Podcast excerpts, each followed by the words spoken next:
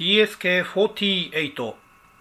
昭和48年生まれのおっさんがブラジルの人に話しかける深い穴に向かって昔のおた話を語るラジオ DSK48 パーソナリティは DSK こと大輔です。よろしくお願いいたします、えー、今回は昭和のデジタルゲームを語るというお題で、えー、話を進めたいと思います、えー、デジタルゲームと一言で言いますけれども、まあ、昭和になって、えー、初めて出てきたジャンルということで、えー、特にですね、えー、70年代生まれ80年代生まれの人にとっては、えー、そのデジタルゲーム電子ゲームというものの黎明期から、えー、その発展を見てきたということで、えー、非常にあの感慨深い、えー、ジャンルじゃないかなと思います。で、えー、早速話に入っていきますけれども、えー、電子ゲームという、えー、呼び方、えーまあ、どういう呼び方がいいのかデジタルゲーム電子ゲーム、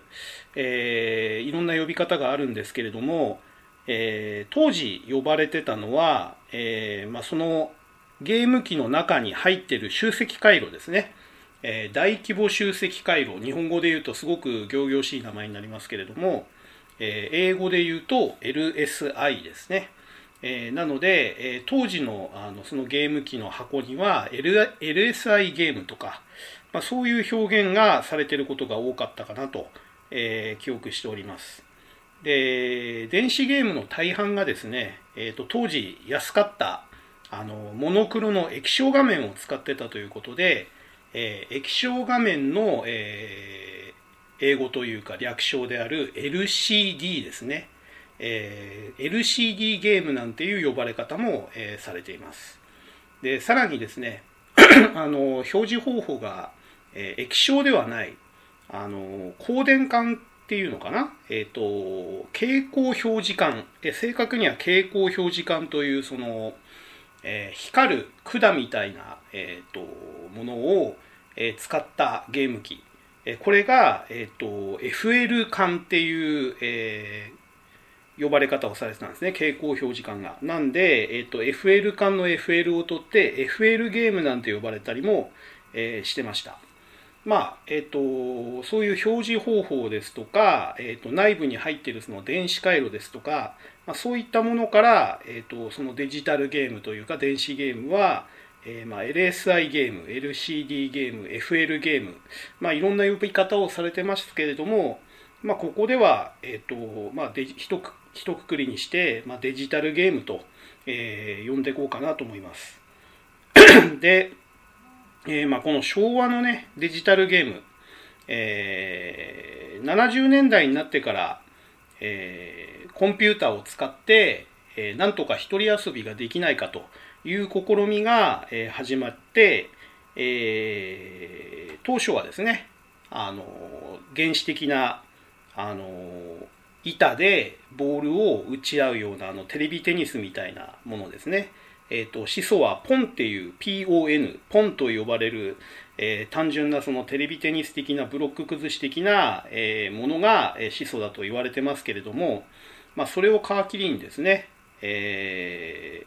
アーケードゲームそれまではあのピンボール、えー、とかダーツとか、まあ、そういったものが、え、主流だったゲームセンターに、え、電子ゲームが入ってくるようになると。でしばらくはその単純な、えー、テレビテニス的なブロック崩し的なものばかりがあったんですけれども、えーまあ、ブロック崩しから発想を得た、えー、インベーダーですねあの1978年に、えー、台東というメーカーからスペースインベーダーという、えー、ブロック崩しのブロックが、えー、インベーダーになって移動しながら降りてくると要はそれまではあの並んでるだけでただ撃ち落とされるのを待ってたブロックが、えー、自らの意思を持ってるかのように動きながら、えー、迫ってくるという要素に、えー、要素を加えたことによって、えー、このインベーダーが大ヒットしたと。いう、えー、ことが、まあ、デジタルゲームの流星の、えー、一つの大きな、えー、ポイントに、えー、なったかなと思います。で結局このスペースインベーダーブームは、えー、ものすごい、えー、大ブームで、えー、私の父や母も、えー、若かりし頃、えー、インベーダーハウスと呼ばれるそのゲームセンターの中に何十台もインベーダーが置かれてるところにコインを積み上げて、えー、遊んだという話を聞いたぐらい、まあ、ヒットしてたんですけれども、えー、あまりにも過激な、えー、ブームだったということで、えー、あとですねあの対等の、え許可を得てないコピー基盤ですとか、えほぼそのまんまの内容で、えパクった、えゲームが他社からも大量に出てしまったということで、えー、ブームは爆発的に広がった後また急速にしぼんで1年くらいで、えーと、インベーダーのブームは去ってしまったんですね。ただこのインベーダーがきっかけになって、えー、まあ、デジタルゲームというものが面白いものだという、えー、認知が、え広く一般に広まりましてでこのインベーダーを、え家庭でなんとか遊べないかという試みも、え始まったと。で70年代のそのインベーダーブームの前には、えー、単純なそのテレビテニス的なものを単体で遊べる、えー、家庭用のゲーム機だとか、えー、それを元にして、え何種類かの、え遊びができるような15種類ぐらい入ってるような、えそういう据え置き型のテレビゲーム機というのもあったんですけれども、えこのインベーダーブームがあったことをきっかけにですねこのインベーダーをモチーフにした家庭用ゲーム機えー、それも据え置きではなくて、まあ、据え置きのも出たんですけれども、えー、手に持てるサイズもしくは、えー、据え置きではなくてそのテレビ画面に映さなくてもそれ単体で遊べるインベーダーゲーム、えそういったものが、え作られるようになったということですね。でそれの、え元になったというか、えーと、それを家庭用で遊べるようにしたものが各社から、え家庭用で出て、えー、まあ、そのまんまのライセンスを取ってないので、えー、ミサイルベーダーだとかデジコムベーダーだとか、えー、撃滅インベーダーだとか、まあ、十何種類、えいろんな会社から、え出たという感じですね。で、えそれも結構売れたということで、えそれを機にですね、まああのテレビに映しあの接続してテレビに映して遊ぶ据え置き、えゲームは、えアメリカを中心にヒットしてたんですけれども日本では、えあまり定着しなくて、え日本ではどちらかというとその液晶や、え FL 感を使った、え電子ゲームが、え流行っていくことになるということで、え79年から80年代中盤にかけてそういったデジタルゲームが、え流星を極めます。ただですね、このブーム、あの本当に4、5年しか、えー、なかった非常に短い、えー、ブームで、えー、そうですね。あのちょうどその後80年代の前半に、えファミコンが発売されたことによってこのブームはあっという間に収束してしまうんですね。ただその短い期間にものすごい、え売れ方をしたと。いうことで、えこの時期に少年時代を過ごした、えー、おっさんたち今の昭和の昭和生まれのおっさんたちの、えー、頭には強烈に残ってる、えー、まあ、ブームだったんじゃないかなと思いますね。で、えーと、そのベインベーダーのそのコピー品だとか、えいわゆるパクリのものが、えたくさんに出た後もですね、えーと基本的にはその大きく流あの分けると2つ流れがあって、まあ、1つは当時のゲームセンターで出てたゲームを、えー、そういう液晶ゲームとか FL 間ゲームに落とし込んだもの。でもう1つは、えー、オリジナルのですね、えー、当時のまあ大体アニメとか、え映画とか、え人気キャラクターとかをモチーフにしたゲームが多かったんですけれども、まあ、そういったものを、えモチーフにしたゲームと。いう、まあ、2種類大きく分けて2種類のゲームが出てたと。でゲームセンターを、えー、元にしたゲームっていうのは、えー、当時1980年から81年ぐらいに、えー、出てきたですね、えー、ギャラクシアンだとか、えー、クレイジークライマー。あと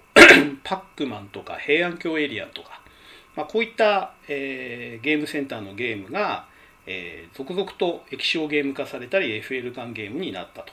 いうのがありました。私も、えー、当時いろいろ遊びましたけれども、えー、クレイジークライマー系は、えー、比較的出来がいいゲームが多かったかなと。で逆にですねパックマンは、えー、いっぱい出た割には、えー、あんまりいいゲームがなかったかなと。で、えっと、当時パックマンの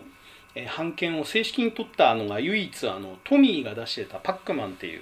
えー、多分これ FL 缶のゲームだったと思うんですけど、えー、これがですね非常に残念な出来で正式な版権を取ってるのに、えー、版権取ってないあの無許可で、え出してるパクリゲームの方が出来がいいという非常に残念な出来だったという記憶があります。で、え、ゲームセンターのゲーム、えの中であと移植で残ってるのはあでもこの話は後にした方がいいかな。あのその後にえっ、ー、と液晶ゲームの決定版というかあの任天堂が、えー、ゲームウォッチというあの液晶ゲームシリーズを出すんですけども、えー、これがですね、えーとまあ、当時任天堂はあのゲームセンターのゲームも作ってたんでそこで大ヒットしてた「ドンキーコング」えー、とかを、えー、まあ、そのゲームウォッチで出したことによってゲームウォッチが爆発的にヒットすると。えー、ゲームウォッチっていうのがまた、あの売り出し方があのゲームだけじゃなくて、え時計とかアラームも鳴らせる時計機能が、えついてるよというのが、まあ、エクスキューズというかゲーム以外の機能も持ったおしゃれな、えアイテムですよと大人が持っても恥ずかしくないし子供が持っても、えゲームだけじゃなくて、え時計代わりになるから、えいいですよと。いう売り方をしたことによってこのゲームウォッチゲームウォッチですね。あの通称。そのゲームウォッチが、え液晶ゲームの王者になると。いうことで、このゲームウォッチが80年代の前半に、このデジタルゲームの世界を、席巻するという、流れになります。でゲームウォッチは、えーと、ちょうど出始めた頃に任天堂がアーケードゲームから撤退しちゃった関係もあって、えドンキーコング以降は、えー、比較的オリジナルの方に、えー、系統していって、え、マンホールだとか、えーと、あとなんだっけ、えーと、飛び降りてくるビル火事のビルから飛び降りてくる人を、え、マットで受け止めるゲームなんつったっけな。なんかそういうのとかあとタコの足から逃げまくるオクトパスとか、えー、まあ、そういうオリジナルの、えゲームが、え非常に面白かったという記憶がありますね。であとバンダイはですねあの当時からアニメの版権使ったゲームが得意で、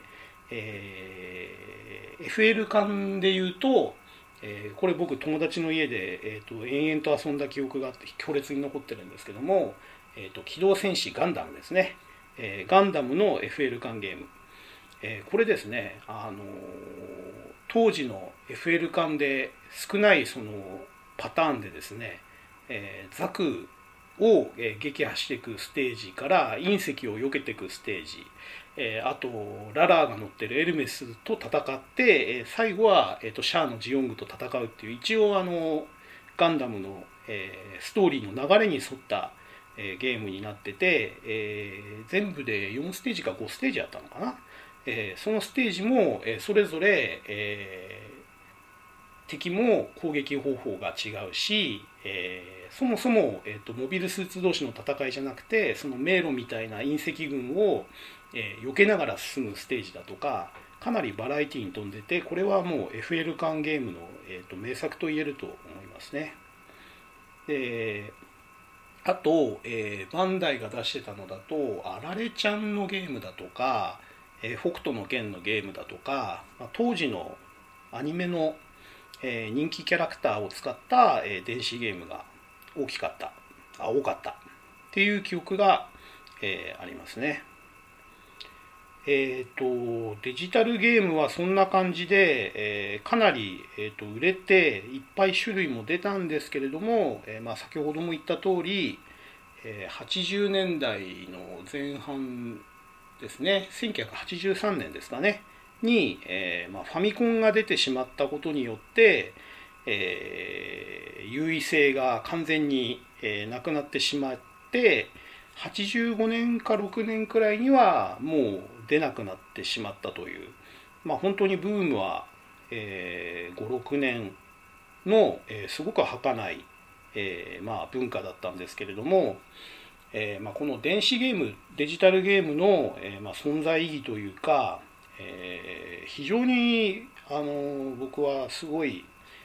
え遊びの文化というか 子どもの、え世界に革命を起こした、まあ、ブームというか、えガジェットだったんじゃないかなと思ってますね。えっ、ー、とまあ僕もそのデジタルゲームっていうのは基本的にはあのうちの家庭はファミコン禁止の家だったので、えー、基本的には買ってもらえなかったんですねこのデジタルゲームというか液晶ゲームも。だけども、えーと、友達の家で遊ばせてもらって、えー、すごいやっぱり衝撃を受けたんですね。えーとまあ、昭和の子供たちの遊び方っていうのは基本的に友達のうちに、えー、遊び遊ぼう遊ぼうよって、えー、呼びかけて、えー、集めてきて、えその辺の空き地で野球やったり三角ベースやったり、え鬼ごっこやったりかくれんぼしたり、まあ、そういった遊びが主流だったんですよね。あの遊びっていうのは、え基本的には1人ではできない。あの最低2人。できれば56人いないと面白い遊びができないっていうのが、まあ、昭和の遊びの基本だったと思います。でそれがですねあのこのデジタルゲームというのはあの友達を呼ばなくてもいい。1人でもいい。で、えー、昼間で外が晴れてなくても雨が降ってても夜でも一人で家で遊べるという、えー、文化というか遊び方を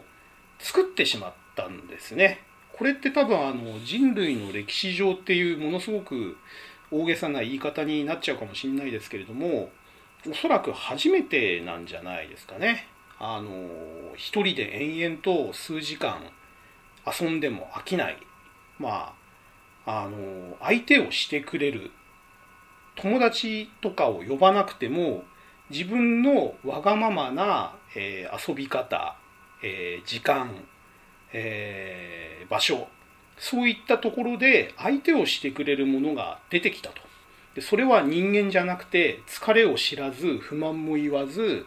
えー、淡々と遊び相手をしてくれる相手が、えー、人類史上初めて出てきたと。あのもちろんねあの昭和の時代にも詰将棋だとか、えー、囲碁のねあの棋譜を見ながら自分で一人で指すっていう遊び方はあったんですけどもそれはあくまであのその自分の中でのその戦いというか自分とその問題というか投げかけられたその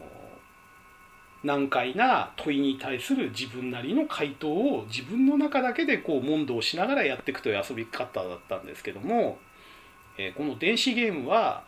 え、もともと組まれてるそのプログラムに対して、えー、挑んでいくと。まああの詰将棋とかと似てるところはあるんですけれども、決定的に違うのは、えー、向こうから動いてくる能動的にえー、攻めてくる、えー、どんどんどんどんこう絵が変わったり音が変わったり、えー、そういったところで、え人間を楽しませてくれると。こっちから、え楽しもうとしなくても向こうが楽しみを提供してくれると、まあ、そういうなんかこう今までにない遊び方道具そういった、存在が、え初めて出てきた瞬間に、えその昭和の、えー、デジタルゲームに触れたキッズは立ち会ってたんじゃないかなと思います。で、えー、まあ僕自身あんまり電子ゲーム持ってなかったんで、えっ、ー、と、ブームが去った後の、え、1000円とかで投げ売りしてた頃に、えー、ゲームウォッチの売れ残りの、えー、ミッキードナルドっていうデュアルスクリーンっていうやつなんですけれども、ちょっとこれ後で話しますけれども、まあそういったのと、あとこれもちょっと珍しかった縦画面の、えー、フリスキートムっていうあのゲームウォッチですね。これを、えー、買ったくらいですかね。その2つに関しては本当に、えー、我が家にあった唯一のデジタルゲームだったんでまあ暇を見ては、えー、遊び倒してもうかなり極めた、えー、思い出があります。で、えー、まあ、この電子ゲームですね。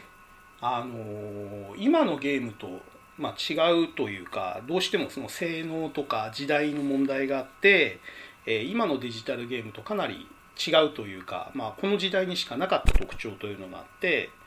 えー、まず液晶ゲームの方ですね。えっ、ー、と、液晶といっても、今の、えー、その、携帯ゲームの液晶とは全然性能が違う。もう、反応速度は、反応という言葉を使うのも、えー、意味がないくらい遅い。要はその、滑らかな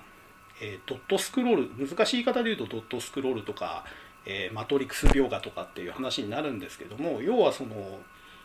滑らかに動くということができなかったあらかじめ、えー、描画されてるパターン切られてるパターンを、えー、つけるか消すかしかできなかったんですねだから、えーと、画面を、えー、例えば12分割とか15分割してマス目を作ってそのマス目にあらかじめ絵が描かれてるんですね。で、その絵を、えー、表示するか、表示しないか。これしかできない。なので、えー、実際は動いてるように見えるけれども、それは、えー、うまいうまく絵のパターンを作ってあって、それをこう交互につけたり消したり、えー、順番につけたり消したりすることによって、あたかも足が動いてるとか弾が発射された後に飛んでいくとか、えー、ジャンプして着地するまでの、えー、動きが、え、順番に表示されるとか、まあ、そういった、えパターンの美学というか芸術ですよねもう。もうパターンは限られてるわけですね、えーと、ただでさえちっちゃい液晶画面で、えそれなりの大きさの絵を表示しようとしたら分割できる数っていうのは限られてるわけですね。しかもその絵はパターンを1回置いてしまうとそのパターンは変えられないのでどういうところに自分のプレイヤーのキャラクターを描いてどこに敵敵や障害となるものを置いてでそれをどのタイミングで表示させてゲームとして成立させて楽しませるかというまあ今のちょっとゲーム機とは全然考え方が違う固定画面でえ固定されたパターンで、あとはそれの点滅のさせ方、順番だけで、えー、難易度を変えて、ステージを変えて、遊び方を変えて楽しませるという、まあ、職人芸みたいなことをやってたんですね。で、えー、液晶の、まあ、利点としては、安く作れたっていうのが一つあるのと、あと、えー、低電力だったと。いうところが挙げられますね。あの当時も今も、えー、液晶ゲームまあ、今の液晶ゲームってまあ100円ショップとかで売ってるものが多いと思うんですけども、えー、ボタン電池って言われるやつを使ってたんですね。えっ、ー、と LR43 とかっていう型番だったかな。あの直径1センチぐらいのあの丸い電池がだいたい2つぐらい入ってて、まあ、これで毎日遊んでもまあ23週間まあ1ヶ月は持たなかったような気がしますけども、まあ、そこそこ週に何回か遊べ遊んでて、えーと、通常は時計として使ってるゲームウォッチなんかだと大体まあ1ヶ月前後は、えー、持つぐらいには、えー、結構あの持ちが良かったっていう記憶がありますね。まあ毎日もう本当朝から晩まで遊んでたら多分1週間も持たないと思うんですけども、まあ、学校から帰って30分とか1時間ぐらいだったらおそらく23週間は持ってたんじゃないかな。で、えー、ただですねあのまあ、モノクロしか、えー、表示できないっていう、えー、制限があったのが一つとあと音楽ですね。何よりも違うのはあの当時は音楽音源っていうものが基本なくて、えー、ビープ音というか電子音というか要はプーとかブーとか、えーと、音の工程ぐらいしか表現できなかったんですね音が。で基本的にさっきも言った通りそのアニメーションパターンとか動きのパターンがコマ送りなんで基本的にそのコマ送りに合わせて、え音をプップップップップブーとかプップップププとかあの音では動きその音は、えー、そのキャラクターの点滅のタイミングに合わせて出したりするだけということで音楽と呼べるものはあまり、えー、なかった、えー、スタートミュージックとかゲームオーバーミュージックぐらいはあったんですけどもそれもそんなに複雑な和音とかは当然できないので、えー、単体の、え単純なメロディー。まあ、あのよくあったのは「ててててててててててて」ってあの放送曲ですね。あれあれのあのゲームオーバーの音楽に使われたりだとかあの当時どこまで意識してたかわかんないですけども、まあ、版権の著作権が切れてるんでクラシック音楽が、えー、使われてたりとか、まあ、これはあの液晶ゲームじゃないですけども有名なとこで言うと、えっと、ファミコンのマリオブラザーズのあのスタート時ステージスタートの音楽ですね「デーレデーレデーレデーレデー」っていうのあれモーツァルトの曲ですからね。まあそんな感じで、えっと、ちょっと脱線しましたけども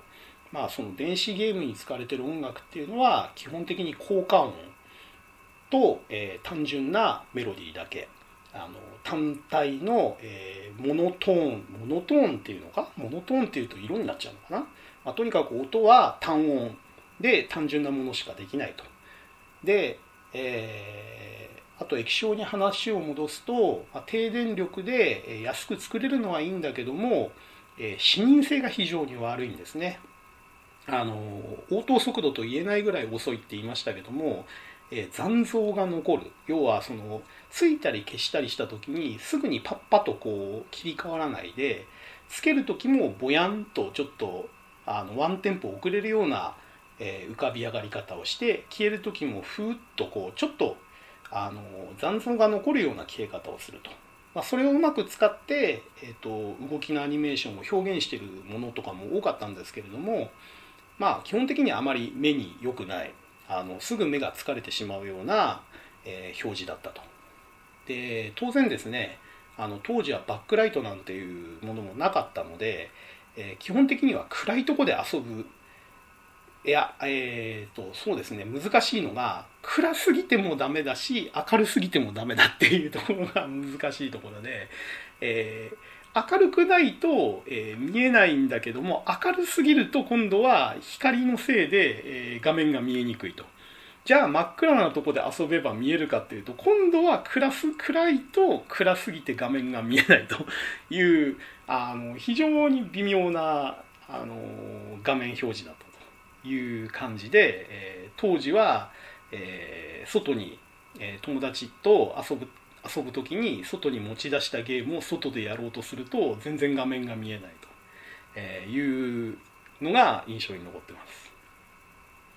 で、えっ、ー、と液晶管あえーと、液晶と、並んで、えーと、もう一つの方式であるその FL 管ですねこの FL 管ゲームっていうのが、えー、まあ液晶とはまた全然違った特徴を持ってまして、えー、液晶は、えー、安くて、えー、低電力で、えー、ちっちゃく薄く作れたんですね、えー、ところが FL 管っていうのは、え基本的にでかいんですね。あのミニ筐体あのゲームセンターに置いてあったゲーム機の小型版というか手のひら版というか、え基本的には当時のそのブラウン管テレビあの分厚いテレビが、えその形のまんま縮小されたような外観のものが多くて、えーまあ、FL 管っていうその蛍光表示管がある程度やっぱり奥行きがないと、えー、表示できないという仕組みだったので、えー、基本的にはなんかその携帯テレビ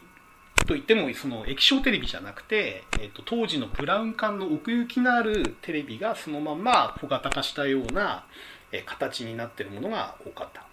で、えっ、ー、とあとですね、えーと、ゲームウォッチとか液晶ゲームっていうのは基本的に平べったくて、えー、コンパクトだったんで、えーと、ボタンと、えー、ファミコンとかで主流になったあの十字キーですねあれで操作するものが多かったんですけども FL 管は先ほども言った通り、えー、まあ、小型テレビみたいな、え筐体というか、え本体が多かったもので、え手に持ってやるものじゃなかったんですね基本的に。なので、えーと、机の上に置く関係上、えー、ゲームウォッチとかファミコンみたいなその十字ボタンと、えー、ボタンを使って握りながら操作をするというものではなくて、えー、テレビの前に、えー、操作パネルが飛び出ていてそこにある、え操作レバーとボタンで、え操作をすると。要は本当にあのゲームセンターのゲーム機がそのまま小型化されたような外観をしているものが多かったという、え感じですね。で FL 缶ゲームの特徴としてはその液晶と違ってですね FL 缶自体が発光するんですねあの今はほとんどなくなっちゃいましたけどあのネオンサインに近い感じのえー、なんて言うんだろうなあの自ら発光する光り輝く感じの青白い光を放つ、えー、表示だったんですね。で、えー、液晶は、えその用意されたキャラパターンをつけたり消したりだったんですけども FL 缶は、まあ、基本的には同じ仕組みなんですけれども、えー、液晶と違ってその応答速度が割と速かったんですね。で仕組み上残像もほとんどない。なので明るい光がパッとついてパッと消える。なので、えっ、ー、と、速い動きができたんですね、液晶に比べると。なので、えっ、ー、と、ゲームセンターのその移植作品だとか、えー、先ほどもちょっと言及した機動戦士ガンダムの、え、FL ゲームだとか、そういったものは非常にあの動きが速くて、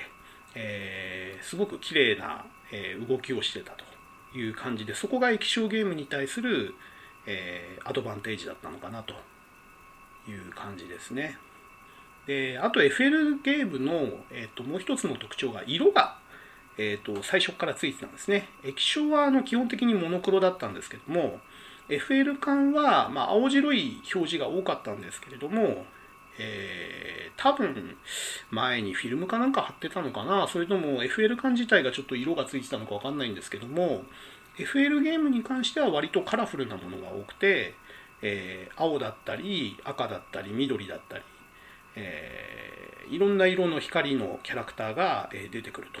というのがあって先ほど言ったガンダムなんかも、えー、ザクはちゃんとシャザクでシャア専用ザクの赤色だったしエルメスは、えー、緑色だったしという感じで、えー、一応ちゃんとそのキャラクターに合った色で、えー、表示されてたという記憶がありますね。えーと、さっき言ったあのその残念な出来だったというトミーのパックマンなんかもちゃんとパックマンは黄色かったと思います。で、じゃあ FL 缶の方が液晶より優れてたのかというと、えー、最初に言った通り消費電力がめちゃくちゃ大きかったんですね FL 缶の方が。あの液晶と違って、まあ、それだけ強く発光して素早く表示できるということはそれだけ電力も食うということのようで、えー、液晶ゲームがそのボタン電池2個ぐらいで23週間動いてたのに対して FL 缶ゲームは本当に電池の寿命が短くて、えー、まずそもそもですね電池がボタン電池じゃ動かせないんですよ。あのー、当時でえー、っと単3電池4本とか6本とかで、えっ、と、単3でも動かせなくて、単2電池4本とか、えっ、と、単1電池のあったかなまあ、とにかくね、えっ、と、単2電池か単3電池を4本から6本ぐらい使うのが、え当たり前みたいな、え電池バカ食いだったんですね。しかも、その6本ぐらいある電池が、ものの2時間くらいでなくなっちゃうんですね。あれはすごかったですね、当時としては。あの、今でこそ電池って100均で4本100円とかで売ってますけど、えー、当時はまあまあそれなりのお値段で売ってましたし、しかも、えーと、今の主流ってアルカリ乾電池ですけども、当時はマンガン電池なんですよね。要は今の電池より多分持ちが半分以下だったんじゃないかな。持ちが半分以下の上に価格も高かった電池をえわずか2時間くらいで全部使っちゃうんですよ6本とか8本とかあれは本当にねあの燃費の悪さは本当に印象に残ってますね。なので、えっ、ー、と FL 缶ゲーム持ってる家庭はえっ、ー、と確かね FL 缶のゲームって大体 AC アダプターがついてたんですよ。あの要はそのコンセントにさせるあの外付けのアダプターが確か付属品でついてたか、まあ、別売りだったか僕は持ってなかったんで友達の家で遊ばせてもらっただけなんであのその辺はちょっとどっちだか分かんないんですけどもあまりにも電池食うんで大体 FL 缶のゲーム持ってる子は、えー、AC アダプターでコンセントにつないで遊んでましたね。そうじゃないとあの電池代だけでゲーム機買えちゃうぐらいバカスカ使っちゃうんであれは本当に、まあ、あの FL 缶ゲームが流行らなかった大きな理由の一つじゃないかなと思いますね。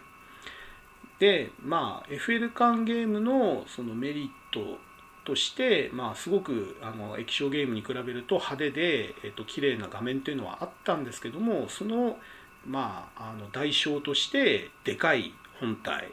えー、バカでかい消費電力っていう問題があったのと、まあ、それに付随して当然持ち運びには適さないし、えー、手持ちで遊ぶっていうのもできないとあの部屋の中で置いて遊ぶゲームというまああの友達のところに持ってくとか、えー、外で遊ぶというには全く適さないゲームでしたね。でただ液晶ゲームと違って、まあ、明るいところではやっぱり見づらいんですけども暗いところでは FL 管ゲームは、えー、強かったですね。あの FL 管自体が強い光を発するので、えー、暗いとこでねあの遊ぶとゲームゲームのその画面自体がぼーっとこう光ってですねあの一種幻想的というかあの当時サイバー空間とかサイバーパンクみたいなあの呼び方してたような気がしますけども電脳空間っていう感じですよねこの真っ暗の中であのデジタルゲームの画面だけがぼわっとこう光り輝いてるとあのすごく近未来的なあのイメージがあったなというふうに記憶してます。まあ、そんなあの昭和のわずか56年の時代のあだ花だった、まあ、デジタルゲームなんですけれども、えー、その後ですね、あの細々と、まあ、100均の、えーと、テトリスになってたりだとか、えー、たまごっちになったりだとか、まあ、そういったものの中で、えー、だにしぶとく生き残ってはいますけどももう、えー、過去の、えー、ものになってしまったかなとただこのデジタルゲームというものがなければ、え、ファミコンもなかったし、え、今のそのスマホのゲームだとか、え、そういったものにつながっていかなかった。まさに、えーと、そういった文化を、えー、身近なものにして根付かせた、えー、わずか56年ではあったけれども、え、書くことのできない、え、人類というあの非常に大きな言い方をしてしまうかもしれないですけども、えー、人類の遊び方を変えた、えー、画期的な、え、ガジェットだったんじゃないかなと、え、私は思います。で、え、大体まあデジタルゲームに関しては、えーと、今回はこれぐらいしか語ることないんですけれども、えっ、と、あとですね、えっ、と、前にあの昭和のアナログゲーム、前々回ですかね、昭和のアナログゲーム界で語ろうと思ってて、えー、すっかり忘れてた、えー、話がありまして、えー、それはですね、あの当時のアナログゲームとデジタルゲームの、え融合を図った、え時期が、えありましてそれが大体80年代のそのまさにデジタルゲームブームの頃なんですね。えアナログゲームに変わるものとして出てきたデジタルゲーム。でじゃあこのデジタルゲームとアナログゲームは敵対するものなのか？いや違うだろうと。その今までのアナログゲームにこのデジタルの要素を加えたら面白くなるんじゃないかという発想で、えー、アナログゲームにデジタルの要素を入れるという試みが、えー、行われた時期があったんですね積極的に。でそれが、えー、逆にそのデジタルゲームに押され始めてたアナログゲームの売りの一つに、えー、当時はなってたという、えー、背景もありました。で、えどういう売り方をしたかというと、え当時はですね、まあ、先ほども言った通りその集積回路の、え用語として LSI という、えキーワードがあったので、えこのゲームは LSI を搭載した判定ができますよとか、えー、あとですね、マイコンっていう言葉も流行ったんですね。マイクロコンピューターですね。まあ、LSI の別の呼び方っていう言い方もあるかもしれないですけども、えー、要は LSI 搭載だとかマイコン搭載っていうので、えー、君のゲームの勝敗を、えコンピューターが判定するっていう売り文句でですね、あのどういうことをやったかというと電子判定システムっていうのでデジタルと融合しようとしたんですね。えー、それまで、えー、まあ有名なのはそのアナログゲーム界の時にちょっと話し忘れたエポック社が出してたエポックワールドウォーエレクトロニ？エポックウォーゲームエレクトロニクスかな？EWE っていうあのシリーズがありまして、えー、シミュレーションゲームをえ当時あのシミュレーションゲームがちょっと恐竜的な進化をして複雑になりかけてたのを一旦その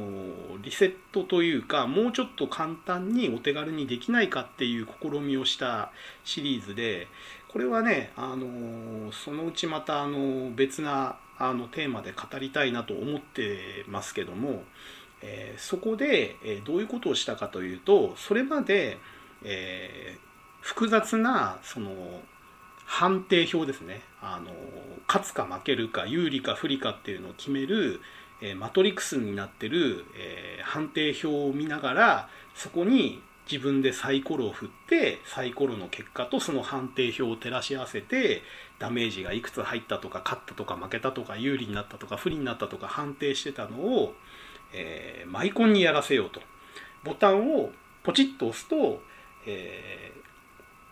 電子的な動きでテレテレテレテレテレってこう左右に動いて、えー、右端に行ったら右側のやつが勝ち左側に行ったら左側のやつが勝ち、えー、ちょっとずれてたら有利だ不利だ真ん中だと引き分けだと。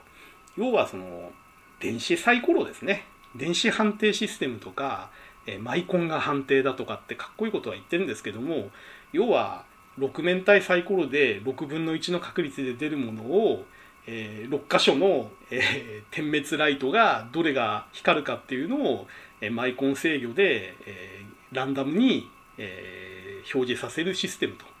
でこれが、えー、マイコンが判定してるとコンピューターが判定してるんだっていう体で、えー、融合させたわけですね。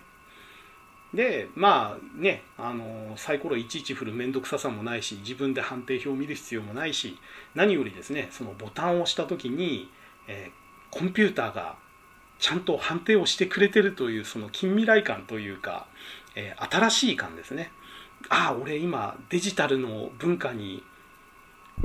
触れてるぜっていうその昭和キッズのワクワク感というかですね。まあそういったあの融合のさせ方の一つとしてその電子判定システムなる、えー、電子サイコロの、えー要素としてその LSI やマイコンという用語と一緒にデジタルゲームの要素がちょっとアナログゲームの世界に入っていった時期があったということなんですね。でゲーム自体も、えーと、デジタル判定を、えー、主体にしようっていう動きもあって、えーと、僕は実際には遊んでないんですけれども、えーと、と駒の、えー、その動かすコマの裏側のとこにバーコードがあってそのバーコードを読んで、えーと、戦闘力を読み取ってえそれの結果で判定をして勝った負けたをやるゲームだとか要はその人間が本来見たり判定しなきゃいけないところをコンピューターに肩代わりさせると。そういうことをさせることによって、えー、アナログゲームにも、え、もうちょっと遊びやすくできんじゃないかとか新鮮味が出るんじゃないかとかワクワク感が出るんじゃないかとか、まあ、そういう融合を試みた時期があったんですね。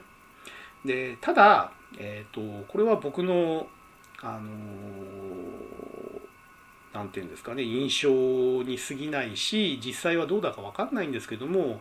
最終的にはこの試みって頓挫したように僕は思いますね。やっぱりあの電子判定システムって最初はあの目新しく映ってるしすごくいいものに思えたんだけども結局遊ぶためやっぱり電池を用意しなきゃいけないとか、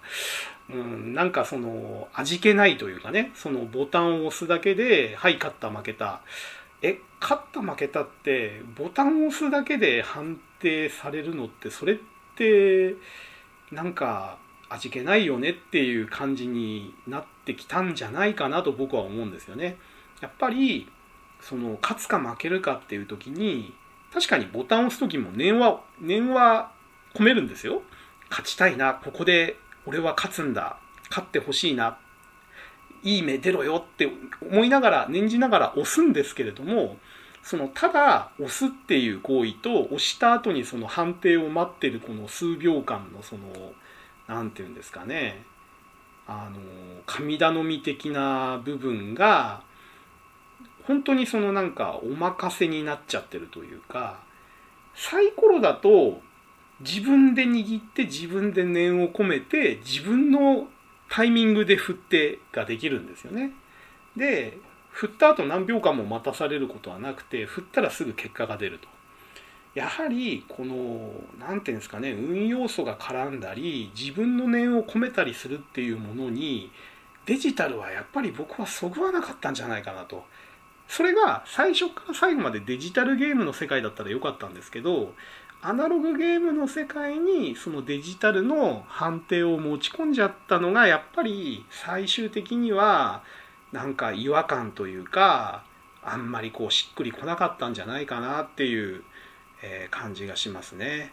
でまあ実際今ねこの21世紀になってじゃあその電子判定システムとかがアナログゲームの世界に残ってるかっていうと今はないですもんね。またやっぱりカードだとか、えー、サイコロの世界に、えー、戻ってしまったと。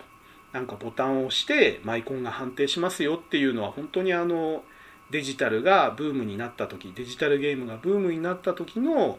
どうすればアナログゲームがえー、デジタルゲームに対抗できるかなとかなんかこの両者をうまく組み合わせれば今までにない興奮だとか面白さが生み出せんじゃないかなって思ってた時代のまあチャレンジの、えー、斬新というか、あのー、その時にしか生み出せなかった、まあ、キメラというか、うん、なんかそういうものだったのかなというふうに思います。あこれでなんかあの昭和のアナログゲーム界でちょっと語り、えー、忘れてしまったあのアナログゲームとデジタルゲームの融合しかかったけどうまくいかなかったよ話があのデジタルゲームの話に合わせてできたのでちょっと個人的には満足ですね。はいということで、えー、今回の独り言は、えー、まあ、これぐらいにしたいと思います。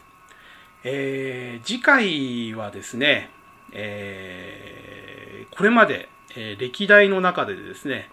一番あの受けが良かったというか自分自身もあのすごく喋ってて楽しくて、えー、1回じゃ収まりきらずに2回に分割して、えー、放送したあの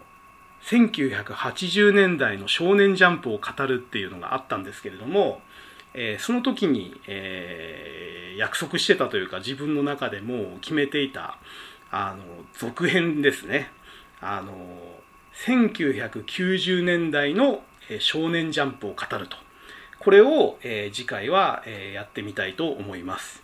えー、80年代はね、あのー、僕自身が小学生から高校生ぐらいの一番多感な時期に、え合致してましたんで、えー、非常にディープに読み込んでますし、えー、そもそもねあの感受性豊かな時期に読んでたものなので、えー、思い入れも深いんですけれども90年代ジャンプはですねあの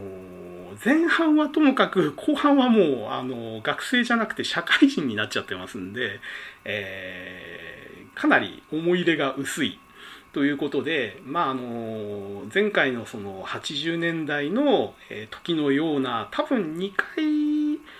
分活になるかどうかならないんじゃないかなと思うんですけどまあでも好きな漫画もいくつかあるんで、まあ、そこに対して語り始めちゃうとひょっとしたら2回に分かれるぐらいには、えー、語っちゃうかもしれないですね。まあいずれにしても、えー、ちょっと80年代だけでは消化不良だったやつですね。やはり90年代のジャンプにも名作いっぱいありますんで、えー、次回は、えー、その1990年代の、え週刊少年ジャンプについて、え語りたいと思います。はい。それでは、え今回は、え今回の独り言は以上で終わりにしたいと思います。えパーソナリティは、え DSK こと大輔でした。えここまで、えブラジル、え私の独り言を聞いてくれたブラジルの人、えよかったらまた次回も、え聞いてください。それでは皆さんさようなら。